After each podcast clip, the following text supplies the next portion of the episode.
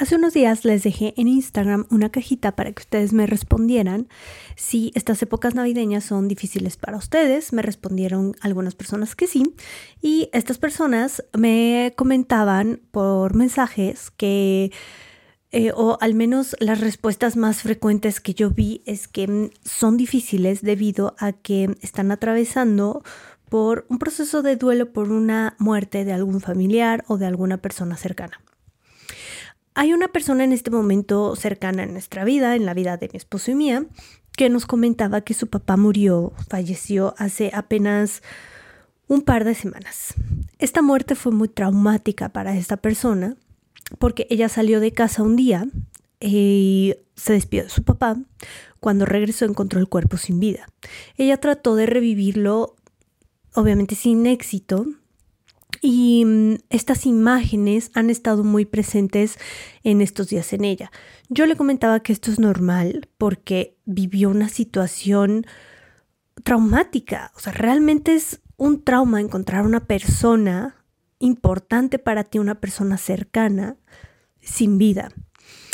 Los duelos por fallecimiento de alguien, de una persona, todo depende de cómo falleció la persona, también cómo se lleva el proceso en terapia.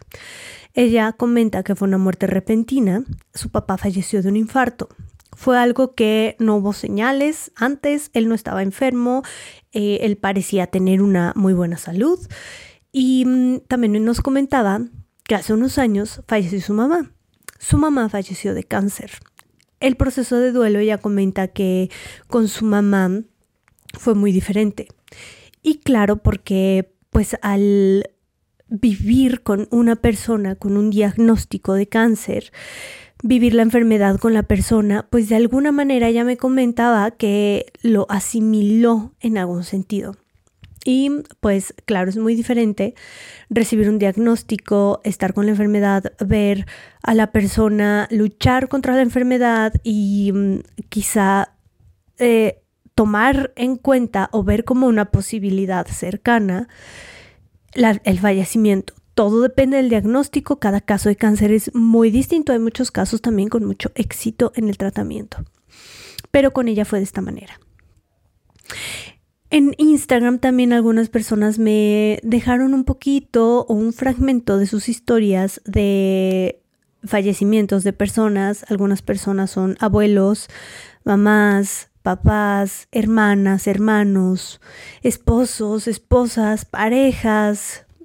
Y la verdad es que mm, siempre les comento en consulta que una muerte de alguien cercano, incluso la muerte, quizá no de una persona muy cercana, pero conocida, muchas veces es un antes y después de nosotros realmente hay un cambio radical.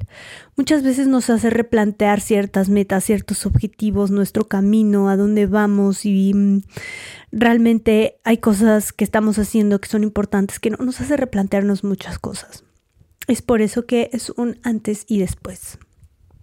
Si tú estás atravesando por un dolor eh, o una, pérdida por fallecimiento de una persona muy querida, muy cercana a ti, eh, yo te invito a mm, acercarte a tus creencias espirituales.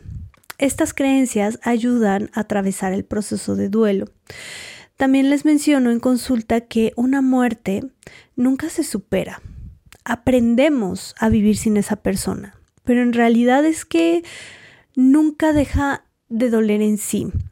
Hay una metáfora que me gustó mucho, no recuerdo exactamente en dónde la leí, pero decían que mm, una muerte es como si tuvieras un, un recipiente de cristal con una piedra del color que tú quieras. Vamos a ponerle una piedra azul.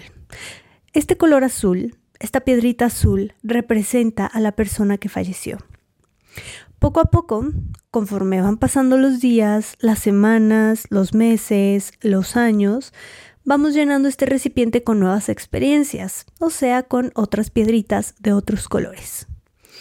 Poco a poco esta piedrita azul va mm, pues quedando debajo de estas nuevas piedritas, de estas nuevas experiencias. Pero hay momentos clave en nuestra vida que sacuden ese recipiente y esta piedrita vuelve a quedar a la vista. Estas, eh, estas sacudidas son fechas importantes.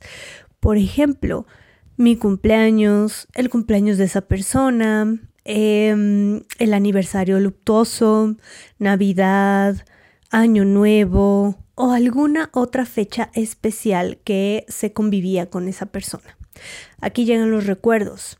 A veces el dolor, les digo, que viene en forma pues de lágrimas, de tristeza, de sentimientos de soledad, de extrañar, pero hay veces que mm, conforme va pasando el tiempo también, el dolor quizá venga en forma de mm, una sonrisa, un recuerdo lindo, y es ahí como estas personas que ya no están siguen siendo parte de nuestra vida.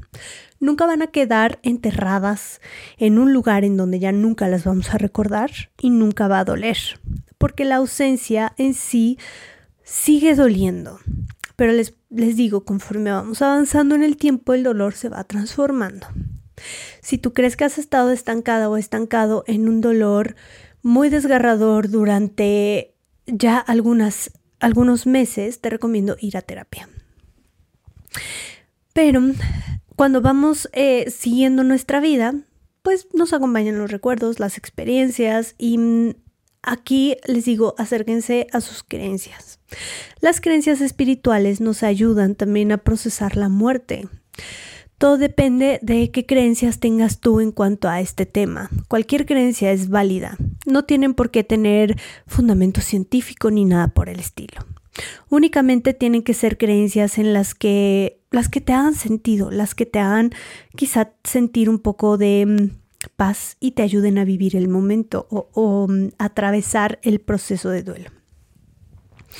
Por ejemplo, hay una creencia que a mí me gusta mucho que hace poquito leí en el perfil de mm, una persona que conozco en Facebook y decían que los colibríes, estos eh, pajarillos son seres o, mensajeros de personas del más allá.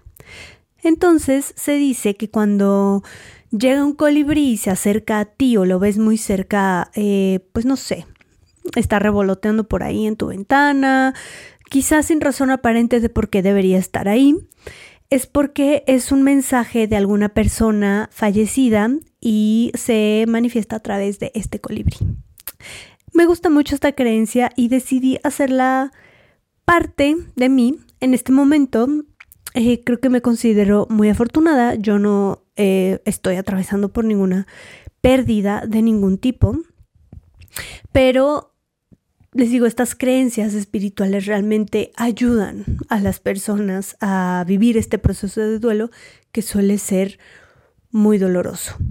En Navidad, permítete sentir las emociones, valídalas, porque si las empiezas a bloquear o a intentar reprimir, en algún momento van a regresar. Obsérvate, observa qué está pasando emocionalmente en ti, Valida lo que sientes, ponle nombre, conócete, conoce tus emociones, velas como algo normal, como parte de este proceso. No podemos atravesar ningún proceso de duelo sin dolor, entonces eh, hazle un cachito en tu vida. Otro tipo de pérdidas son las rupturas. Si estás pasando por una ruptura muy dolorosa en estos momentos navideños, en estas épocas navideñas, Toma en cuenta que muchas personas, o al menos lo que yo he visto en consulta frecuentemente, es que están intentando quitar el dolor o atravesar ese proceso sin dolor y hacen todo lo posible para no sentirlo. O sea, eh, intentan salir con otras personas inmediatamente o están intentando forzarse a sentirse bien, están intentando forzarse a conectar, conocer a otras personas, a salir de fiesta, a salir eh, para distraerse. Y aquí no hay manera de vivir esos momentos sin dolor. Así que hazlos parte de tu proceso. Escucha tus emociones, identifícalas. Enfrentar esos momentos dolorosos te va a quitar un peso de encima. Muchas veces también cuando estamos con familia y acabamos de terminar con una persona, pues ¿qué pasa? Las preguntas, típicas preguntas complicadas o incómodas de y fulanito, fulanita, ¿qué fue? ¿Dónde está? ¿Por qué viene sola? ¿Por qué está solo? Y entonces ahí tenemos que sacar el tema. Toma en cuenta que va a ser complicado, más bien, va a ser incómodo, más que complicado. Tal vez sea doloroso también, pero mm, evitar ese dolor no es la única alternativa. Si vemos el evitar el dolor como la única alternativa de vivir esto, van a empezar los problemas. Toma en cuenta que puedes ver la situación de otra manera. Muchas veces el dolor viene de cómo interpretamos la situación. Así que hasta esta pregunta, ¿puedo ver la situación de otra manera? Y hasta esta otra pregunta, ¿puedo hacer algo para que la situación sea distinta? Esto te lleva a no evadir tu responsabilidad de tu bienestar y de tu mejoría. Esto te va a ayudar a avanzar, hacerte responsable de ti, enfocarte en ti en estos momentos y en qué cosas o qué acciones puedo hacer para ayudarme a mí misma o ayudarme a mí mismo, te va a ayudar a afrontar esta situación. Las experiencias pueden ser diferentes, o sea, quizás si estás en un momento como estos, la Navidad sea diferente. Pero que sea diferente no necesariamente quiere decir que va a ser completamente malo o completamente mala la época navideña. Algo también que ayuda mucho es en dónde estás poniendo tu atención. Si estás enfocándote únicamente en tu mente los pensamientos negativos o los pensamientos dolorosos, quizá el malestar emocional va a incrementar. Tú decides en qué enfocarte. ¿Qué pasaría si esta época navideña te enfocas en lo que puedes llegar a disfrutar? Aunque sea de forma momentánea, no tienes que disfrutar toda la noche, horas, Solo un momento, una persona que esté presente, eh, tu propia compañía. ¿Qué vas a hacer esta época navideña para hacerte responsable de ti, para hacerte responsable de tu bienestar? Recuerda que las experiencias pueden ser diferentes. No necesariamente quiere decir que sean malas. Y también recuerda que esto no es algo que no puedas manejar. Espero que este capítulo breve te haya ayudado y nos vemos en un siguiente capítulo.